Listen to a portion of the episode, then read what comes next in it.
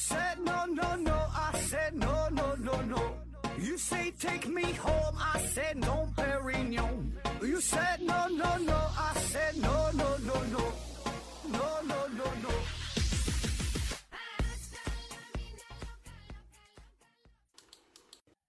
拼命探索不计后果，欢迎您收听《思考盒子》。本节目由喜马拉雅平台独家播出。这一期啊，咱们聊一聊那些比较罕见的精神类的综合症啊。这么多的疾病，总有一款适合你啊！大伙儿可以对号入座一下。咱们直入正题，第一个弗雷里格妄想综合症啊，这也叫做人身变换症，也叫做替身综合症，也叫做双重错觉综合症，在一九二七年首次被报道啊。那这个病啊，主要的特点呢，就是患者会认为。自己身边许许多多的人，其实呢都是由同一个人伪装而成的，而这个人呢，他伪装的目的啊，就是想靠近自己，呃，进而呢加害于自己，啊，当然这是他的一种错误的认知感觉哈，所以呢是一种精神类的疾病啊。那为什么叫做弗雷里格妄想症啊？这个弗雷里格呢并不是医生啊，弗雷里格是意大利一位非常著名的演员啊，他的擅长的这个特点就是，呃，模仿其他人，哎，模仿的很像，特别是一些名人啊。那在舞台上，他可以迅速改变自己的外貌，模仿的是惟妙惟肖啊，而且是不论男女哈，模仿都很像。据说他可以模仿呃多达六十多个人物，哎，那你看用他的名字给这个疾病命名，那就再合适不过了啊。那在一九二七年，是由库布和法伊尔啊这两名医生在法国临床精神医学会会刊上啊是首先描述了这类精神症状。呃，这个病例的主人公啊，是一位二十七岁的女性。当时呢，这个患者是呃主动袭击了自己的雇主，他是给人打工的啊，给自己雇主给打了啊。为什么打了呢？他自己描述说，他认为这个雇主啊想要杀了他。而在他袭击的时候呢，他觉得这个雇主就是他打这个人啊，这不是雇主吗？他觉得这雇主并不是真正的雇主啊，而是另外一个人。扮演而成的啊，扮演成他的雇主，靠近他啊，模仿他，进而呢是故意在这个这靠近他，然后再再杀了他。那这位患者自己就说嘛，就是他被一位著名的女演员所迫害追杀了。这个女演员呢是这么多年以来哈，一直都在追随着他，哎，不管你到哪，他都紧紧的跟着不放，而且呢会以各种不同的面目出现在他的面前，啊，就是特别善于乔装打扮哈，扮演这个不同的人嘛。那么扮演这些人物当中，有一些呢是他认识的，比如说他的同事、他的朋友，还有刚才说他的雇主啊，这他认识的；还有一些呢是他完全不认识的，比如说可能就在路上，哎，偶然就撞到了一个陌生人，哎，就扮演的；坐车的时候坐他身边的人，这这就也这女演员扮演的。他呢是深深的被这个事儿所困扰，然后呢也试图去医院寻求一些解决的方案。可是啊，到了医院之后，他发现不对劲儿哈，这医院当中的。这些医生啊，这些护士啊，也都是这位演员化身而来的，也是他扮演的，啊，这是害怕了就不敢去了啊。那虽然呢，那个患者就是怀疑这么多人哈，这这个感觉都是这一个人扮演的吧，但这人长得是完全不一样啊！你看，这有有男的有女的，是吧？你妈还有小动物是吧？而且高矮胖瘦的差别很大。那就算是演员的话，就经过什么化妆啊，他也画不来这么多的造型啊。但是呢，没办法，这个被迫害者他就是这么觉得，就觉得就就就同一个人啊。这个弗雷里格综合症呢，其实是很少见的哈，要不然不能叫罕见病啊。据说呀，目前全世界已经确诊的患者还不到五十个，哎，不到五十个。那还有一个经典的案例啊，咱再分分享一下这是发生在一九八六年，嗯，布朗特医生报道了这样一位患者，他呢认为自己的继父啊，就是后爸呗啊，是一个机器人扮演的，所以呢。他把他的继父，呃，给杀了，把这个头颅啊给砍了下来。砍下来的目的就是想检验一下他这个继父身体内是否有电池啊，是否有电路板呐，有什么开关啥的，啊，就说机器人嘛，就我想起了奥特曼里那个赛文加了，是吧？说后背有三块电池啊。那显然他的继父并不是赛文加啊。那给他继父的脑袋割了之后，一看这身体里边，哎呀，跟自己想的不太一样啊，这不是一个人吗？啊，也没有电池啊。然后再想组装回去啊，他组装回去那是组装不回去了。那还有这样一位患者，他呢认为自己邻居的女儿啊是自己的前女友扮演而成的，所以呢他就用前女友的名字去就喊人家称呼人家哈，但人家根本就不理他，也不知道他喊的是谁。哎，可是这位患者呢就纠缠不放，哎，说你怎么不理我呢？你你你换个造型吧？穿个马甲，我照样认识你，然后喊你喊你咋不理我啊？然后你还故意是化妆是吧？这乔装打扮，以为我看不出来吗？是吧？故意想靠近我啊？你这是几个意思？哎，是不是你对我这还还有感情啊？啊，想想跟我咱咱咱俩这个重归于好是吧？然后呢，这男的还跟人家求婚，啊，给人家邻居这女儿整的是一脸一脸懵逼啊。嗯，而且这位患者呢，他还认为自己已故的哥哥并没有死掉，他有个大哥啊，很多年就死了，哎，但他不这么认为。他说他这个个哥呀，并没有死啊，而是通过起死回生的法术变成了不同的人。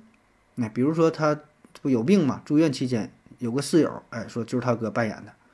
啊，有一些来的这个看他的探望者啊，或者是医院当中的护理人员，你看说这个就是就就就就他哥啊，说的我能感觉到，我能感觉到我哥哥这个灵魂隐藏在这些人的外表之下啊，借用了他们的肉体。再比如还有一个波兰裔的英国人。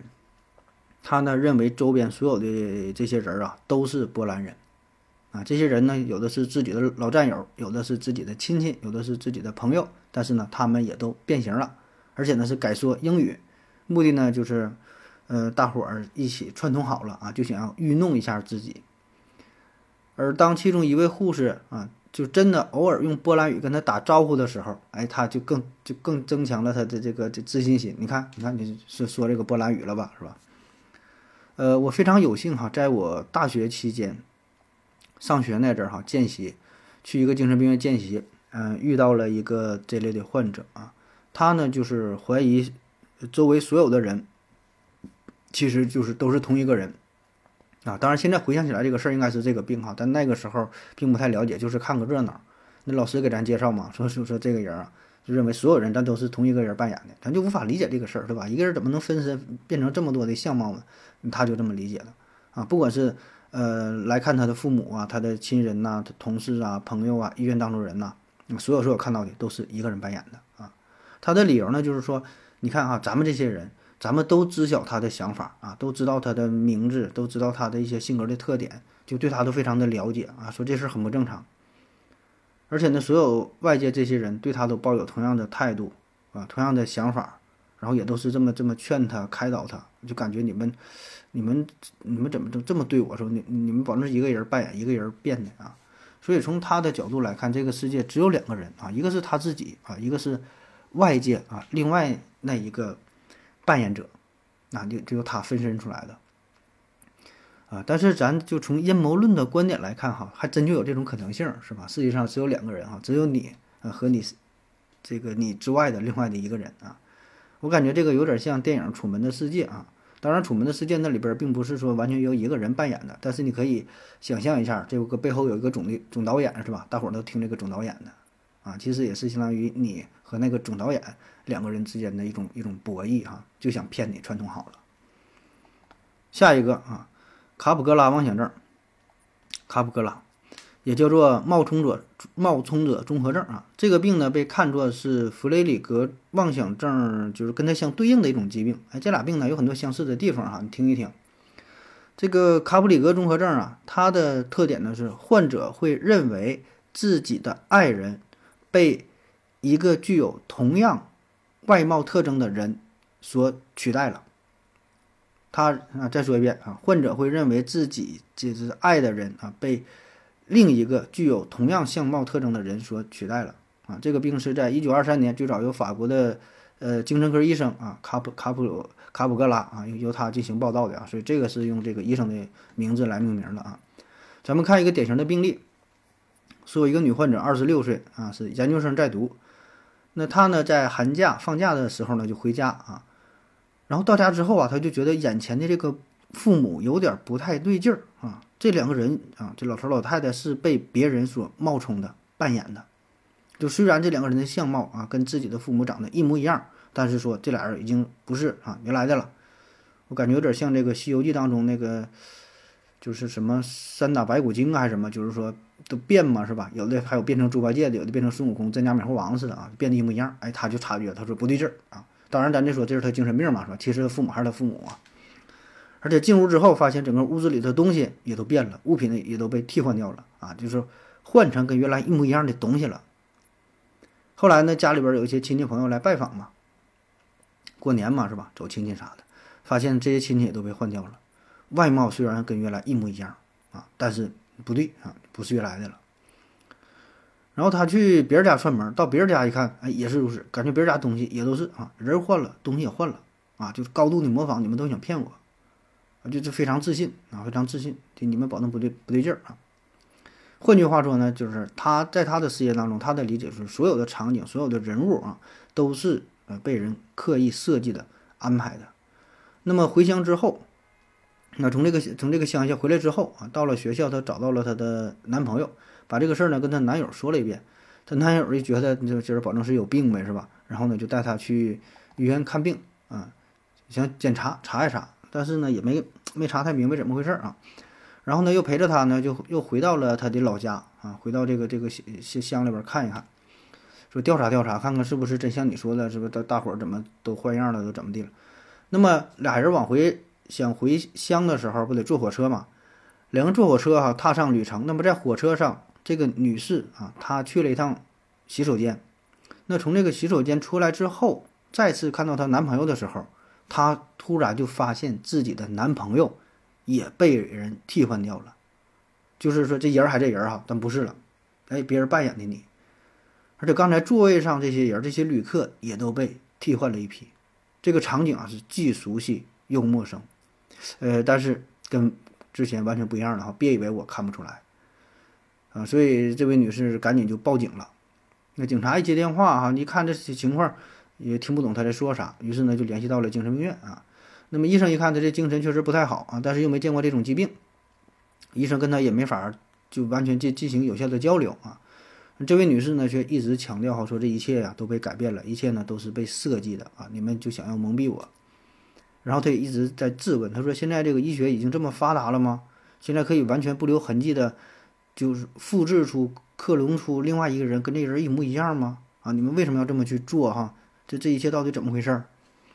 你看啊，这这真事儿啊，这个，但是讲讲这些东西，感觉像电影一样哈。这是一个，呃，很好的科幻的题材，是吧？一个很好的大的 IP，一些电影我觉得可以借鉴一下。最后呢，还有一个合情合理的医学上的解释啊。但是前面呢，你你你你不说这个事儿啊，上来就整的挺神奇的，一出来感觉场景就变换了，还有点恐怖，有点灵异，挺诡异的，是吧？最后呢，还给你一个解释啊，这个叫一种什什么什么综合症，哎，挺有挺有意思，是吧？那么说到这儿，你就听出来了啊，这个卡普格拉妄想症和刚才说的弗雷里格综合症，它俩呢主要的区别在于，就这个卡症哈，卡氏症，它的特点呢是坚信所爱的人被另外一个相貌一模一样的人所取代啊，而这个福氏症哈，弗雷里格这个综合症，它特点是坚信有一个想要迫害他的人变成了他呃熟悉的这个面貌啊，或者是变成了其他人的面貌，故意呢想要靠近啊。那后来呢，就是研究嘛，说这个卡普里格妄想症呢，通常呢是由于视觉信息，呃，从这个梭状回到杏仁核啊，再到边缘系统的线路啊是受损了啊，进而呢引起了这种改变啊。可是呢，就是打电话的时候，通过电话联系的方式，哎，患者呢是正常的，他可以正常辨认出电话那边那个人的身份。就刚才说这个。这位女士啊，回家看这个场景不对，但是如果给她父母打电话，一听这个声音，哎，她觉得啊，这还是她父母，啊，这是这真人哈，亲妈亲妈，就因为这个听觉信号到边缘系统这个线路是没有受损啊，所以这个听觉信号这个是不受影响的啊，不受影响的。那这个嗯疾病啊，在临床上是非常罕见啊，我还没有查到就是大规模的数据对于这个疾病发病率的报道，说或者说世界上到底有多少病例，这个是没查着啊。下一个疾病，大熊胖虎综合症啊，大熊胖虎啊，这里说的大熊和胖虎就是你知道的那个大熊和胖虎哈，哆啦 A 梦里的。在一九九七年，日本一位研究学者叫做司马里英子哈，司马里英子，他在自己的学术论文当中表述了这样一个观点，说呀，在动画片哆啦 A 梦当中啊，就是那咱叫机器猫哈，原来叫机器猫，后来改叫什么哆啦 A 梦了。这里边有这个大熊和胖虎这两个角色嘛，其实呢，这两个人就代表了两种精神症状。啊，分别是注意力缺失症和注意力不足过动症。大熊就是那个男主嘛，也比大雄啊。他是性格比较呃懦弱，做事呢比较拖沓哈，天天拖拖拉拉的，爱做白日梦，然后呢就随时会被外界干扰，做什么事儿他也是很难集中自己的注意力，呃，同时呢又非常弱小，那个懦弱啊，胆小怕事，然后做事不集中，散漫啊，这样然后经常失败，哎，这个这个是野比大雄啊，他的特点。胖虎呢就是挺壮那个叫叫冈田武哈。他是所有孩子里边体型最高啊、最胖、最壮的，性格比较冲动。那仗着自己身体好，动不动就爱发脾气，哎，修理人是吧？呃，一看就是孩子王的架势。性格呢也是比较坚强、比较勇敢啊，但是呢易冲动、不冷静，啊，就个性比较粗暴。那么这两个人的性格特点哈，就恰恰呢代表了就是孩子当中也比较常见的两类性格啊。大雄呢是注意力缺失障碍，叫 ADD 啊，也就是孩子注意力很难集中，粗心大意。啊，然后导致哈，就是这个考试做题呀，会的他也做不对，那么胖虎呢叫注意力缺陷多动障碍，叫 ADHD 啊，俗称的就是儿童多动症，啊，性格冲动不冷静，有暴力倾向啊。那么这个这个大熊胖虎综合症哈，这已经是在精神疾病诊断与统计手册 DSM 第四版当中哈，已经是被收录了。哎，被收录了，确切的真的是这么一个病哈。你听这个名挺搞笑哈，但确实有这么一个病。好了，咱休息一会儿。我要跟正南去尿尿，你要不要一起去啊？我也要去。哎，风姐，我要跟正南、阿呆一起去尿尿，你要不要一起去啊？好了，喝了口水回来，咱们继续聊下一个科塔尔综合症，也叫做行尸综合症啊，行尸综合症也有叫。呃，虚无妄想综合症啊，活死人综合症，你听这几个名儿啊，大概就能知道这病是咋回事了。主要的表现呢，就是以虚无妄想、否定妄想作为核心。这个患者的意识呢，他是清醒的，他是非常明白的哈。但是呢，他会认定自己只有精神的存在，就自己的这个躯体、这个肉体以及呢内部的器官已经发生了变化，甚至说已经不存在了。啊，比如说他会觉得自己的肠子已经烂掉了，自己的肺已经烂掉了，五脏六腑已经被掏空了，整个身体都没有了，孤零零的只剩下了一个灵魂飘荡在宇宙当中啊，叫科塔尔综合症。呃，最早呢是被呃被记录的这个病例是在一七八八年哈，说瑞士有一位老妇人，她呢曾经有半身不遂啊，一半身体不好使，那当她这个疾病逐渐恢复之后。哎，她突然要求啊，自己的女儿给她穿上寿衣，啊，然后说你把我放在这个棺材当中啊，是说是她女儿说为啥呀？她说我已经死了啊，我死了，你不赶紧给给我放棺材里啊？那当时这个事儿呢，大伙儿也并没注意哈，就觉得这老太太可能精神不太好。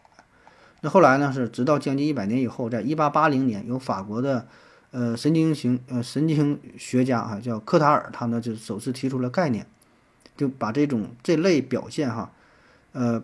描述成叫做负面粘网啊，这么一个病啊，但后来呢是用他的名字哈给这个疾病来命名了，叫科塔尔综合症啊。咱们看一个病例，呃，二零一五年一月十五号，英国《每日邮报》报道了美国有一位曾经罹患科塔尔综合症的这么一个患者啊，这患者呢是一位小女孩，叫做海莉史密斯啊，海莉史密斯，呃，出生于一九九八年啊，当时啊她才十七岁啊，这小女孩发病的时候呢。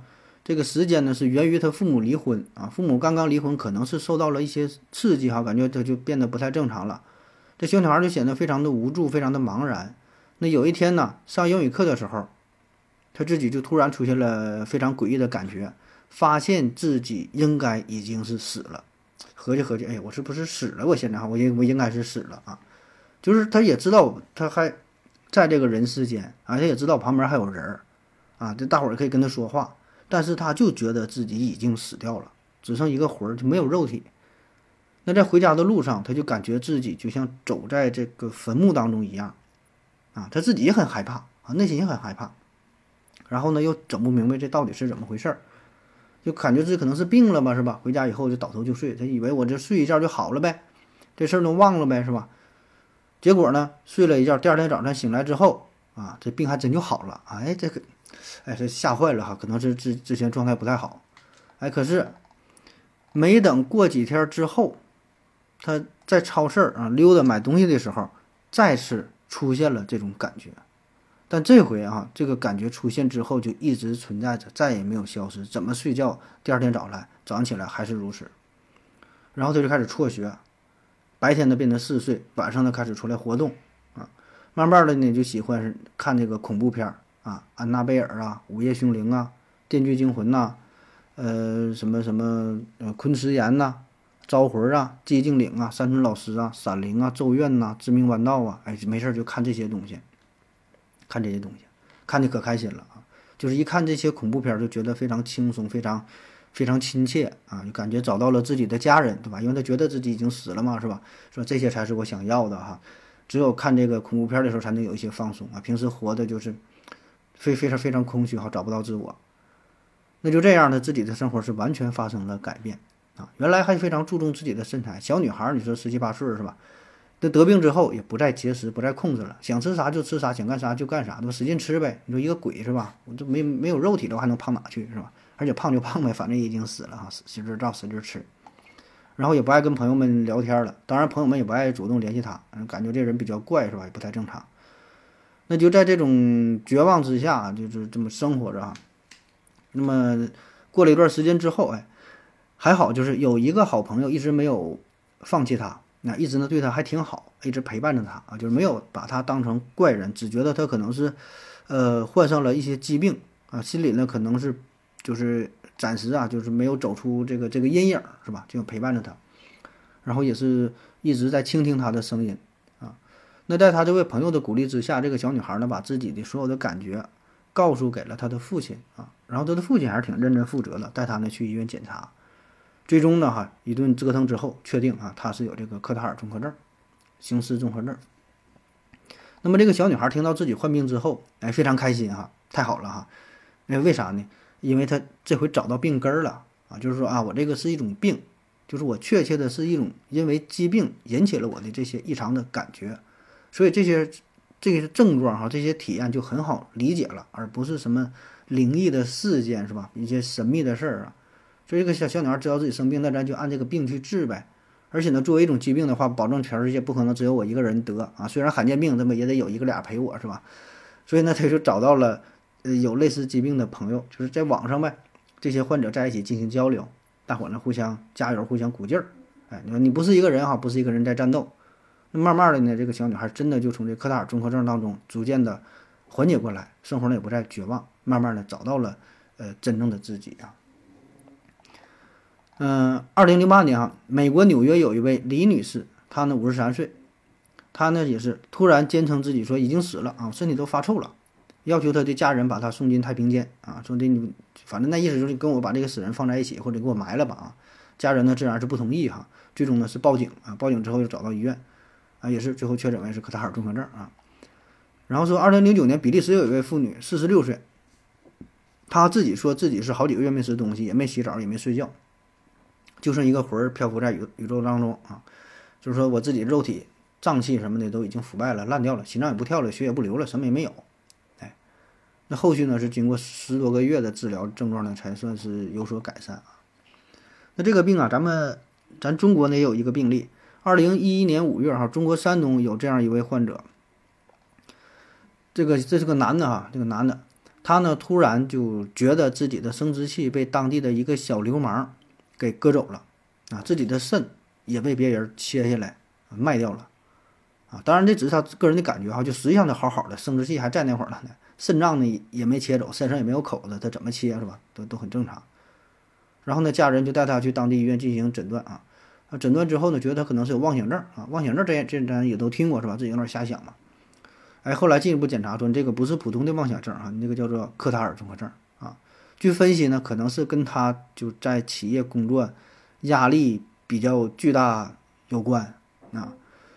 那现在的研究啊，说这个科塔尔综合症呢，是与大脑内的顶叶和前额叶皮层有密切的关系。这个这个顶叶啊，顶叶皮层是负责集中就自己的注意力的，前叶前额叶皮层呢是负责一些就是一些精神类疾病有关哈，比如说像什么精神分裂呀，产生一些幻觉跟这个有关啊。所以这两个地方有病哈，就是。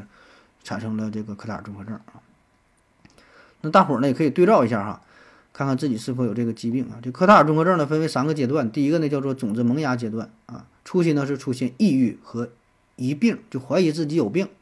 啊，第一阶段是不是啊？有点抑郁了是吧？总怀疑自己有病啊。第一阶段，第二阶段，第二阶段呢叫做开花绽放哈，种子这是开花绽放了。第二阶段的特征是全面发展并出现负面错觉，负面错觉。第三阶段呢是漫长的持续阶段啊，患者呢持续患有严重错觉感以及呢长时间的慢性抑郁的症状。这类人群呢还可能用濒死体验来试图合理化他们所经历的奇异的体验啊，到时候可以对对照一下啊。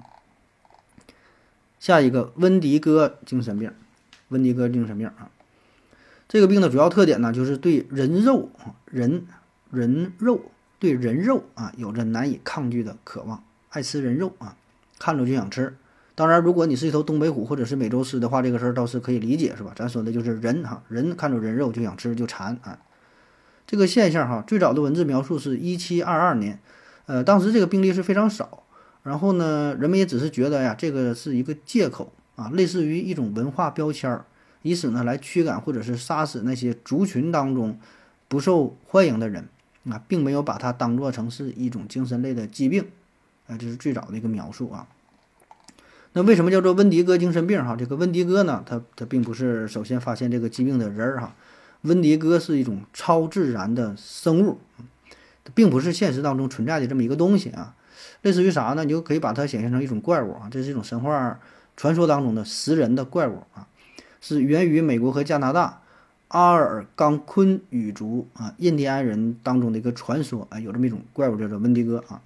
这个怪物呢，其实原来也是人变的啊，就原来它就是人，但是呢，因为同类相食，就是这个人儿一开始吃人肉，然后变成了怪物，然后变成怪物之后更喜欢吃人肉啊，进行了一个就相当于什么一个恶性循环啊，就是人变成了怪物，变成怪物又吃人啊。那为什么这个事儿啊，这种传说会出现在美国和加拿大的北部呢？嗯。据有一些人分析，哈，就是说这个跟它这个地理位置有关啊，因为加拿大、美国北部这是比较冷嘛，对吧？就靠近北极圈了。那么在过去啊，呃，物质非常匮乏的年代啊，会经常面临着生存上的危机。然后冬天，对吧？非常寒冷啊，尤其大饥荒啊，非常饥饿，吃不上饭，找不着食物，跟这个事儿有关。所以呢，在面临这种极其危难的情况之下，可能会出现同族相食的事件。就吃人肉了，进而呢就出现了与此相关的一些神话故事。那咱看看这个温迪哥长啥样哈？温迪哥呀，身高大约是二十到三十英尺，换算一下大约就是六到九米啊。他的骨骼、心脏都是由冰构成的，哎，通体透明。你看这个也是与这个他们这个所在位置有关是吧？都冰嘛，冷啊。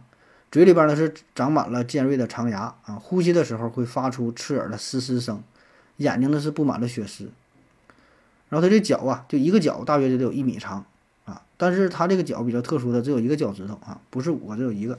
手掌上呢有着长长的尖尖的大爪子，挠这个树上轻易的就能留下深深的抓痕啊。这个怪物呢是力大无穷啊，这么一个怪物。那还有另外一个版本跟这个不太一样，说这个温迪哥呀身形比较瘦削啊，比较瘦，形如枯槁，巨大的骨骼上是包裹着死灰色的干燥的皮肤。眼窝呢塌陷，嘴唇呢溃烂，啊，全身散发着鲜血和腐败的气息，啊，仿佛刚刚从墓穴当中爬出来的活死人，啊，这是另外一种状态了啊。那么在当地的流行文化当中，这个温迪哥呢也经常被描绘成具备雪怪呀、僵尸啊、巨人呐，甚至是驯鹿啊等等多重特征的形象啊。具体长啥样谁也不知道，毕竟也没看过是吧？大伙儿随便说，有的时候可能还长了一个驯鹿的脑袋，有还有大鹿角呢。啊，有的说像僵尸这样是吧？还有说像雪怪，身上这个白色的有长毛啊，这这啥样都有。那这个温迪哥的形象，这个习性是什么哈？其实呢，它也是什么都吃啊，就是属于杂食性动物，但是特别爱吃人肉啊，特别爱吃人肉。经常呢，在冬天啊，食物比较匮乏的情况下，哎，就会躲在树林当中。如果有人过来了，它就会随机的进行捕食，然后给吃掉。而且它这个食量非常巨大，来多少吃多少。说他这个胃啊是一个无底洞啊，怎么吃都不饱，所以这个温迪哥呢也被看作是一种贪婪与欲望的象征啊。呃，咱们看几个真实的案例啊，几个真实的案例啊。呃，一八七八年冬天，斯威夫特·伦奈尔啊和他的家人正在挨冻、挨饿。他的大儿子啊就首先就去世了，实在是太饿了啊，身体都不太好。那就在距离他家大约只有二十五英里的这个地方呢，有一个救助站，啊，这是哈德森湾公司所提供的紧急供应粮食的这么一个救助站啊，这就是发生加拿大这个事儿啊。但是呢，结果啊，这个斯威夫特·伦奈尔啊，这个人儿，哎，他呢并没有去救助站领这个粮食，啊，他大儿子不行饿死了吗？紧接着，他杀害了并吃掉了他的妻子，还有家里边其余的五个孩子。所以看这个事儿，这显然并不是单纯的因为饥饿，对吧？第一，如果你饿的话，你是二十多英里这地方有救助站，有东西给你吃；第二呢，就是说你吃的话，你这一顿你能吃六个人吗？对吧？你也吃不了啊。所以呢，他就是就是杀啊，杀完吃，这显然呢就是一种。精神异常的一个一个状态啊！后来呢，调查哈，有人说这个得上了这个温迪哥精神病啊。当然，这里咱插一句哈，这个这个温迪哥这个精神病是否真正存在，这还两说呢哈。这个并不是官方的认证的一种一种疾病哈，只是这么一种描述啊。就是说，是否真的有人得上这个病就爱吃人肉，这个并不知道哈。咱就是说个热闹。咱们再看一个病例啊，这个是在一九八三年出现的，一九八三年。一场罕见的暴风雪是席卷了整个加拿大的北部，呃，在那里呢有一个比较落后的小村庄啊，那每个村民呐可以说都是过着食不果腹的日子啊，都吃不着啥东西，特别是冬天嘛，这就赶上了一个暴风雪。那么这场暴风雪呀，让村民们出去打猎都更加的困难了。那在某一天，哎，说村子里啊有个叫做安娜的小女孩，突然呢就失踪了。本来呢，大伙儿以为这小女孩可能是外出迷路。啊，在森林当中走丢了，找不着家了。然后再加上这天气非常寒冷，是吧？呃，可能就是在外边有了一些意外呗啊。那么这个村民们呢，就在附近的森林当中呢，就去寻找呗，找这个小女孩啊。找半天呢，也是没找到。后来呢，大伙呢也就放弃了，觉得天要这么冷，这么长时间，要是还没回来的话，嗯，十有八九可能就被冻死了啊。可接下来的事儿啊。就让所有人呢感到有点恐惧啊！到了第二天，这安娜不没找着吗？哈，安娜的母亲又失踪了。哎，大伙儿上去看，哎，安娜母亲今儿没？昨天看着她了呢，是吧？昨天不还找找这小女孩呢，就是找不着了。然后大伙儿就猜测呗，哎呀，那是不是这个安娜的母亲，保证是想自己的这个女儿啊，对吧？保证是她自己去森林当中找她的女儿。然后找找也没找着，最后天太冷，然后也有意外了，也是遇难了呀。你看这个解释就非常的合情合理，对吧？可是呢，这里有一个稍微有一点奇怪的事儿，就是这些村民，你看这么着急帮忙去找人，又是找安娜呀，又是找这个后来找安娜她的母亲呐，这么找啊，找半天，就这里边从来没有看到过安娜的父亲现身。是吧？大伙儿都这么着急，他不着急不找啊。然后大伙儿就想去安娜他家看一看呗，看看到底咋回事，是不是安娜的父亲有什么意外了，还是咋地了？家里边有什么有什么特殊情况啊？于是呢，到了安娜的家啊，一推开房门，往里边一看，大伙儿全震惊了啊！就是所有人都是作呕不已，哇哇大吐啊！这个屋子中间呢，这个呃火堆已经是熄灭了啊。但是这个火堆上边呢是放着一口大锅，啊，锅里边呢是放着很多块肉，啊，这肉呢有一些是煮熟的，有一些煮的还不太熟，因为火已经灭了。然后锅的旁边呢，大架子上呢是摆着几根大骨头啊。那么通过这个造型一看呢，应该是人的骨头啊。那联想到这两天失踪的安娜母女俩哈，自然也就知道这锅里边煮的是什么东西了。可奇怪的是呢，这屋子里边并没有其他人，也没有安娜的父亲。那么这个事儿啊，就算不了了之了哈。大伙儿也挺害怕的啊，也不敢说这个事儿。那没过几天，哎，有人呢在附近的山上发现了一个浑身是血的人形的怪物，张张开它的獠牙哈，就是呼啸着在森林当中跳来跳去，仿佛呢是非常饥饿，在寻找吃的东西。那么受到惊吓的村民赶紧就回到了村子，把这个事儿告诉给大家啊。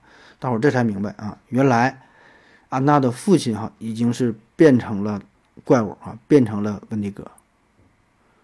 那后来呢，很多加拿加拿大就当地这个村民呢，也都声称自己看到了这个温迪哥。那根据目前的报告显示吧，呃，就是有些目击者不看到了嘛，说这个温迪哥身高啊，大约有四到五米啊，没有之前传说的那么高啊，大约四到五米，这是看着的哈。然后说呢，是长着长长的獠牙啊，长长的舌头，哎，整个身体来看着看着是非常健壮啊。那虽然这个温迪哥呢，一直以来在加拿大都是一种非常恐怖的形象，但是呢，对于一些沉迷于修炼邪恶秘术的人来说吧，这个温迪哥又是一个很好的朋友，就是大伙儿还挺信这个东西啊，因为这个温迪哥他是象征着呃最黑暗的哈，拥有这个邪恶力量的这么一个人物，哎，所以呢，你要靠近他，那跟他一起修炼是吧？能够。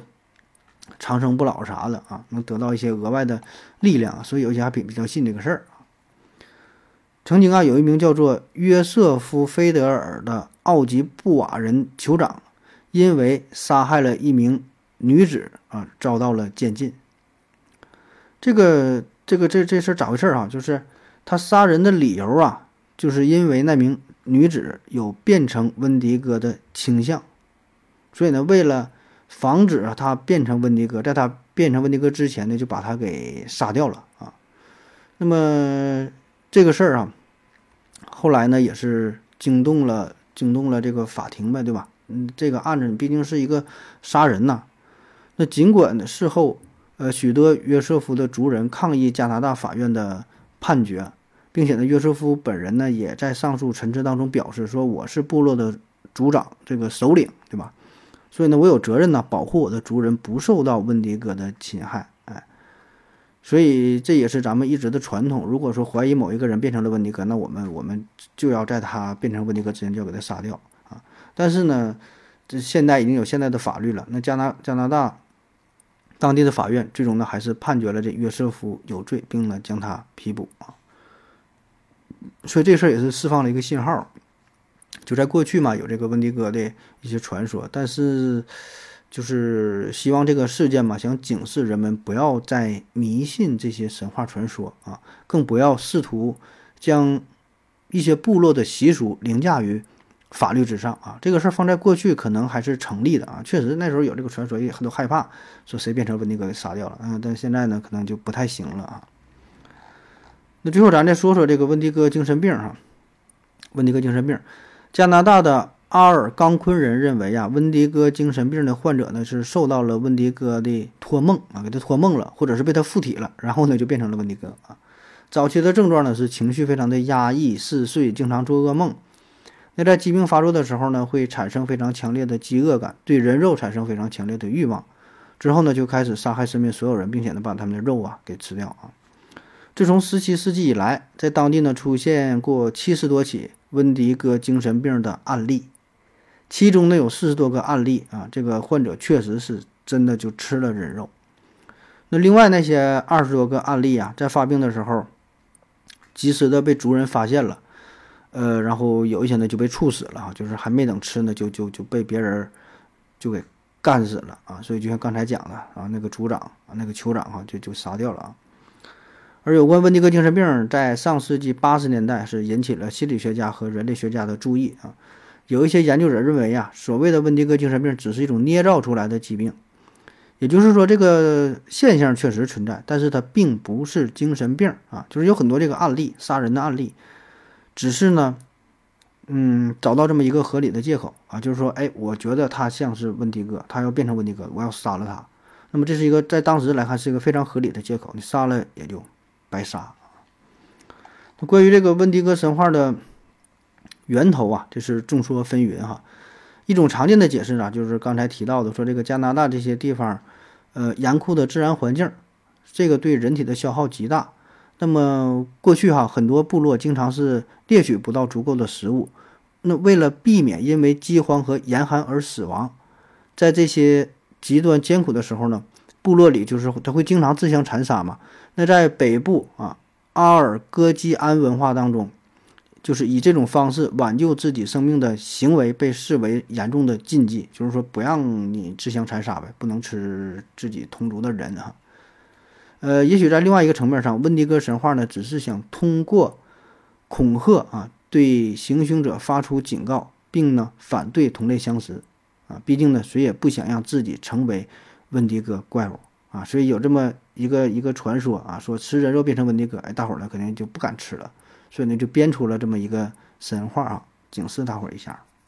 好了，感谢您的收听啊，休息一会儿啊，那不对，后边还有一段呢哈。我要跟正南去尿尿，你要不要一起去啊？我也要去。哎，风心，我要跟正南、阿呆一起去尿尿，你要不要一起去啊？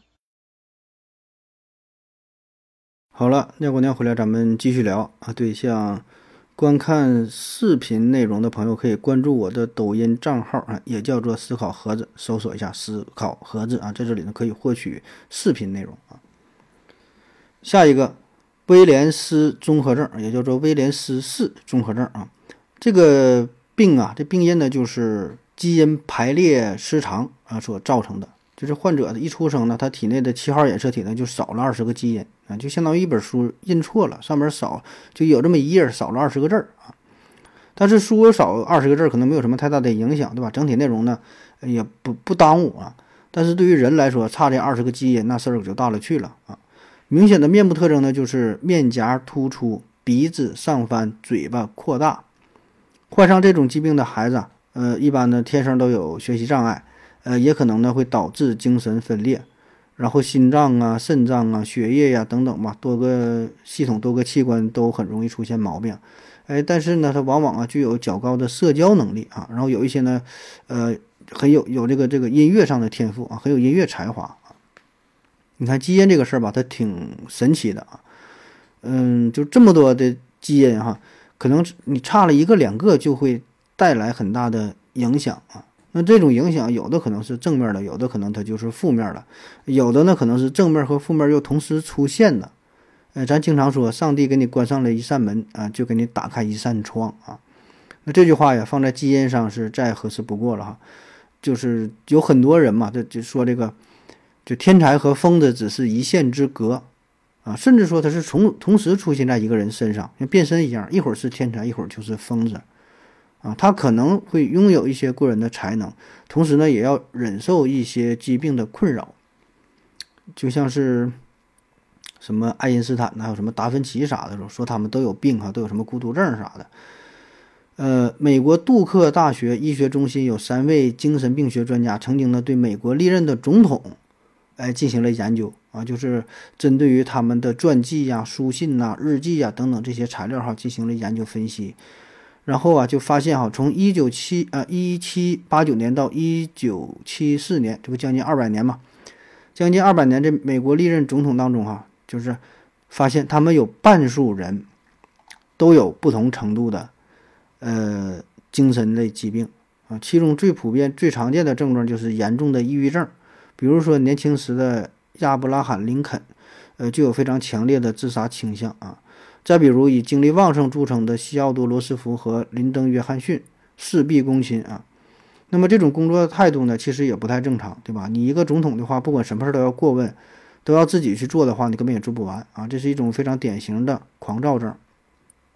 再比如哈，尼克松总统啊，他在水门事件调查期间呢，天天只能是通过喝酒啊来麻痹自己啊。来逃避啊危机重重的政治生涯。再比如克里兹总统，在他的儿子夭折之后，也是深陷悲痛之中无法自拔啊。所以你看这些伟大的人物啊，在仕途上好像是蒸蒸日上，非常令人羡慕，取得了很多的成就。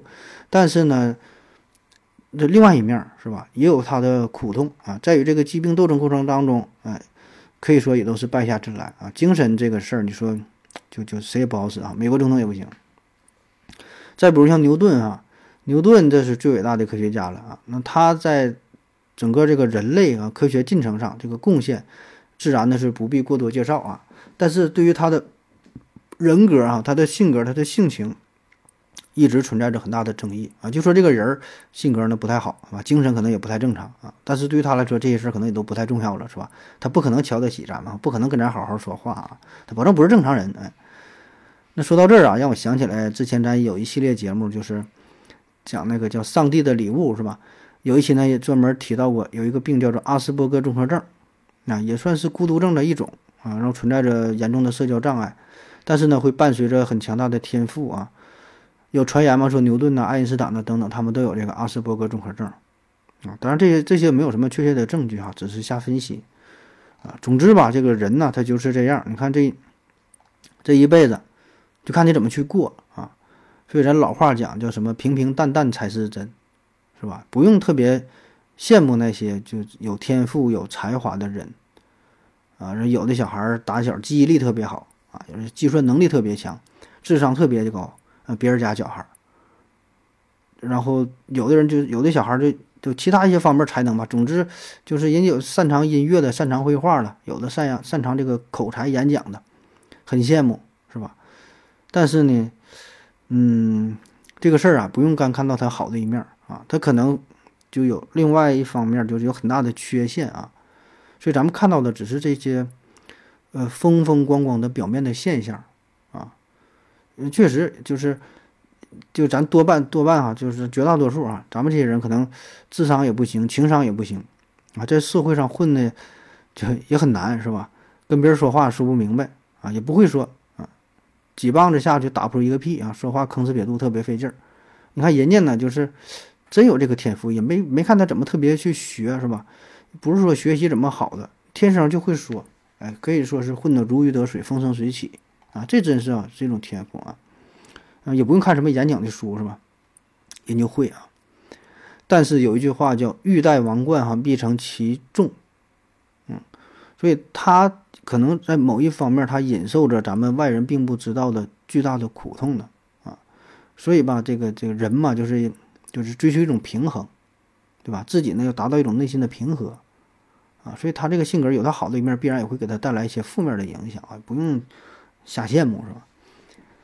下一个图特雷啊，图雷特图雷特综合症，图雷特综合症。这是一种遗传性疾病，主要的症状是频繁的运动性的抽动和声带抽动。呃，但是这些症状是只出现在白天，一般呢是从幼儿时期开始出现。早期的表现是简单的抽动，逐渐的发展成发展成为声带抽动和频繁出现的痉挛性的呼吸。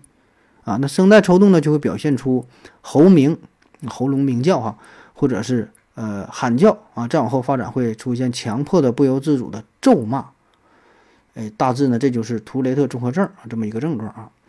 那一说到这个表现，抽动的表现，我我估计啊，咱首先想到的就是乡亲乡村爱情当中那赵四儿啊，赵四儿就说话的时候不由自主的嘴这么抽一下啊，这表现可能是有点像哈，但是这是两个不同的疾病啊。赵四儿这个是面部痉挛哈，没事抽一下啊。咱说这个图雷特综合症哈。我呢，真就遇到过一个真实的案例哈，这个还就是我们科的患者。当然哈，他来咱们科呢是看肾结石这个病哈，不是看这个图雷特综合症。让我看我我也不会，只是呢他恰好患有这个图雷特综合症。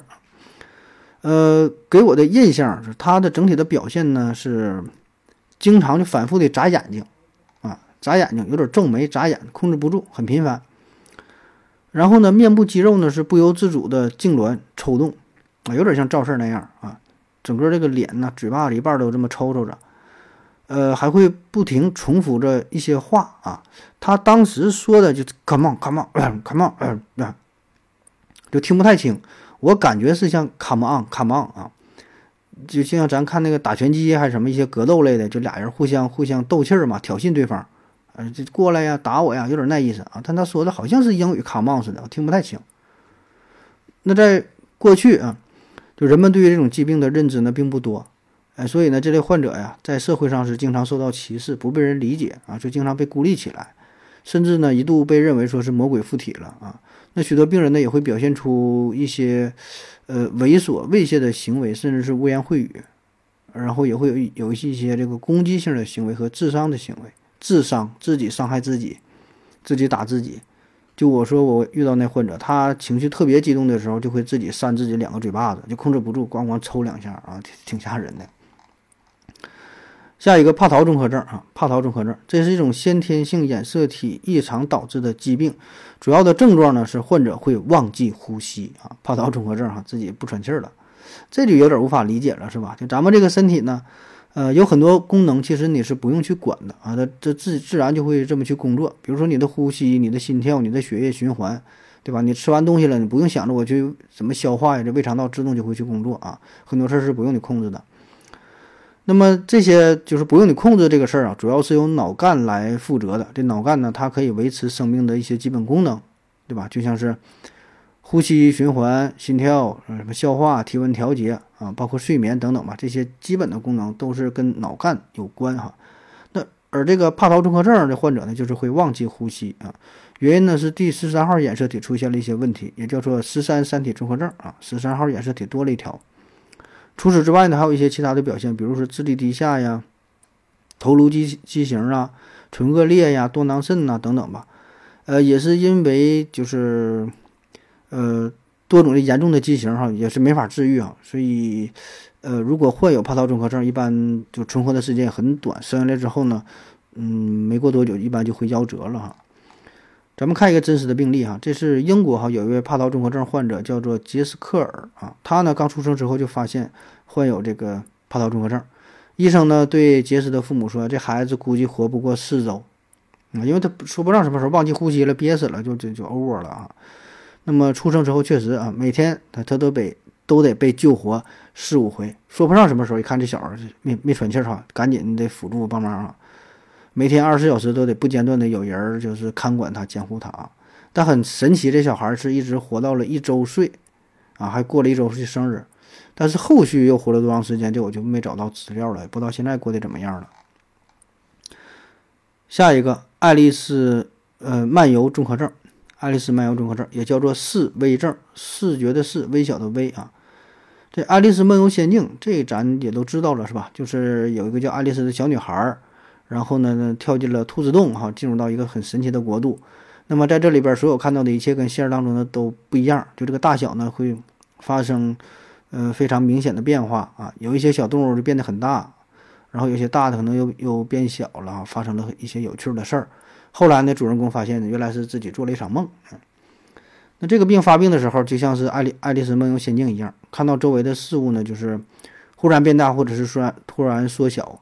比如说一个正常尺寸的小汽车，哎，它看起来感觉就像一个小玩具一样；一个正常的一个宠物狗，哎，它看起来可能就变小了，变成一个像个小老鼠那么大。有的时候呢，眼前还会出现马赛克的视觉效果；有的时候呢，还会出现这种时空扭曲感。啊，也就是说，这个患者看到其他物体的时候，往往呈现的不是真实的大小和深度啊。这个病啊。呃，可以出现在任何年龄啊，但是一般呢，在儿童时期是比较常见的。目前呢，也没有什么药可以有效的治疗啊，但是绝大多数呢，就是可以治愈，那治治愈啊，自己就好了，不用管，自己也就好了啊。那为啥会出现这种病？嗯，有这么几种解释哈。普遍认为说，可能跟这个感染呐、药物啊，还有一些偏头痛啊，可能跟这个有一定的关系啊。也有医生说这是。大脑枕骨脑叶病变所导致的哈，枕骨枕骨脑叶是控制这个视觉信息的。比如德国有一位女画家叫做凯绥科勒惠兹啊，这个这个画家哈，她呢就是怀疑说她有这种病啊。这鲁迅是非常推崇这位女画家的，呃，中国第一本出版的第一本叫做《凯绥科勒惠兹版画选集》。哎，这就是在一九三六年五月由鲁迅以自费的名义哈，就是出版的啊，对他的画非常推崇。但是这个凯绥的作品呢，这个风格看起来就是比较扭曲啊，呃，有点抽象啊。嗯，就有人说嘛，他就换成这个患上这个爱丽丝梦游综合症啊，所以他这个艺术风格呢，从最开始这个自然主义风格变成了表现主义啊。英国呢有个小女孩叫做阿比盖尔莫斯。他之前呢是一直不知道自己得了这种病啊，曾经呢咨询过很多的医生，医生呢也都没看明白啊。有人可能觉得他有癫痫病啊，什么玩意儿呢幻想啥的。呃，直到有一次他看了一部关于医疗题材的电视剧啊，然后发现哦，我自己患的是爱丽丝梦游仙境综合症。然后他的父亲呢也有过类似的这个这个表现啊。那大伙儿可以对照一下这爱丽丝梦游仙境综合症的主要表现，有这么六条。第一呢是，有些患者可能会感知到比他们小的物体，呃，比如可以感受到蚂蚁的运动。第二呢是远视啊，远视物体看起来比实际距离远啊，不是说远视眼，你看那看远的地方。第三呢叫巨眼症啊，物体看起来比实际要大得多。第四呢可能会改变对时间的感知啊，在患者的眼中，这个时间变得过快或者是过慢。第五呢，经常出现幻觉，在没有精神病的情况下，听见奇怪的声音或噪音。第六呢，有可能出现恶心、头晕和躁动嗯，可以对比。可以这个对比一下，对照一下看看啊。最后一个蒂欧根尼综合症啊，也叫做肮脏混乱综合症，或者是众议院综合症啊。看众议院就肮脏混乱啊。患者呢，主要是以以老年居多，特点呢是他们不注意个人生活问题啊，特别是自己的卫生状况，邋里邋遢的，哎，自己不以为耻，反以为荣啊。他们也不爱跟别人打交道，拒绝别人的帮助，过着非常孤僻的生活。而且呢，情感是非常淡漠，对什么事儿你都不感兴趣。有的人呢会，呃，甚至是陷入到木僵的状态啊。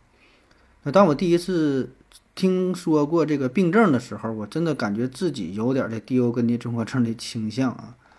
那咱先说说为啥叫蒂欧根尼综合症啊？这蒂欧根尼是谁？这个呢并不是医生，这是古希腊一位很著名的哲学家，是呃犬儒学派的代表人物啊。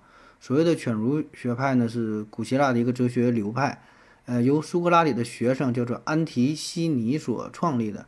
这个学派呢，是否认社会与文明，提倡的回归自然，清心寡欲，鄙视俗世上的这些这些什么荣华富贵这些东西啊，要求人呢要，呃，克己无求，独善其身，那就回归自然，啊，就过这种非常朴素的生活啊。